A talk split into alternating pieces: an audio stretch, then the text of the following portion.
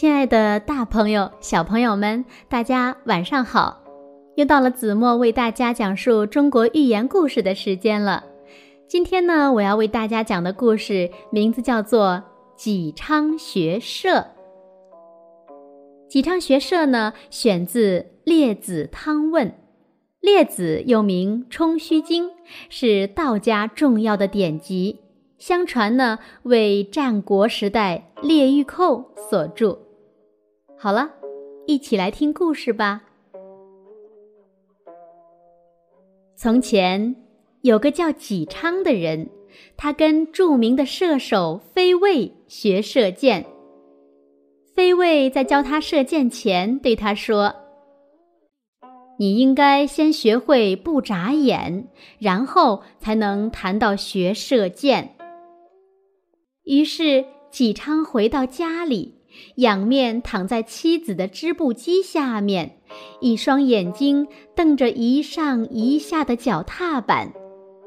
这样练了两年之后，就是锥子尖儿刺到他的眼眶上，他的眼睛也不眨一下了。纪昌把自己的这个学习成绩告诉了飞卫，飞卫说：“这还不行，你还得锻炼眼力才行。”你要能够把一个很小的东西看得很大，把一个很细微的东西看得很清楚，达到了这个程度后，你再来告诉我。纪昌回家以后，便用一根牛尾巴上的毛拴上一个狮子，挂在窗户上，面朝南，目不转睛地看着它。过了十天。他就把狮子渐渐地看得大了起来。三年之后啊，他眼里的狮子就像车轮一样大，再看稍大的东西就像小山一样了。于是纪昌就用燕国出产的牛角做成的弓，北方出产的蓬竹做成的箭杆射那狮子，箭射飞了狮子。而吊着狮子的牛尾巴毛却完好无损。纪昌把这件事告诉了飞卫，飞卫高兴得手舞足蹈，他拍着胸脯说：“射箭的妙处，你已经学到手了。”好了，纪昌学射的故事呢，子墨就为大家讲到这里了。今天呢，子墨收到了女儿班主任发来的作业提醒，其中有一项是总结课文的中心思想。不知道在上学的你们是不是也经常有这样的作业呢？那么，我们可不可以试着来总结一下《济昌学社》这则寓言故事的中心思想呢？好了，子墨试着总结一下。看看你的答案跟我一样吗？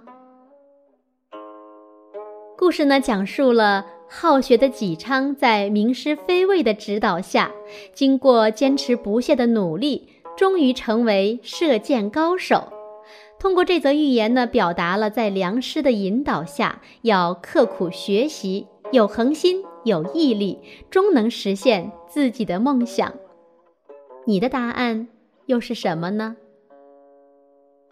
其实读完这则故事以后，我也有很深的感悟，就是我们每个人在学习的时候一定要下功夫，扎扎实实的打好基础，在学习的过程中要不怕苦、不怕累、不怕枯燥无味。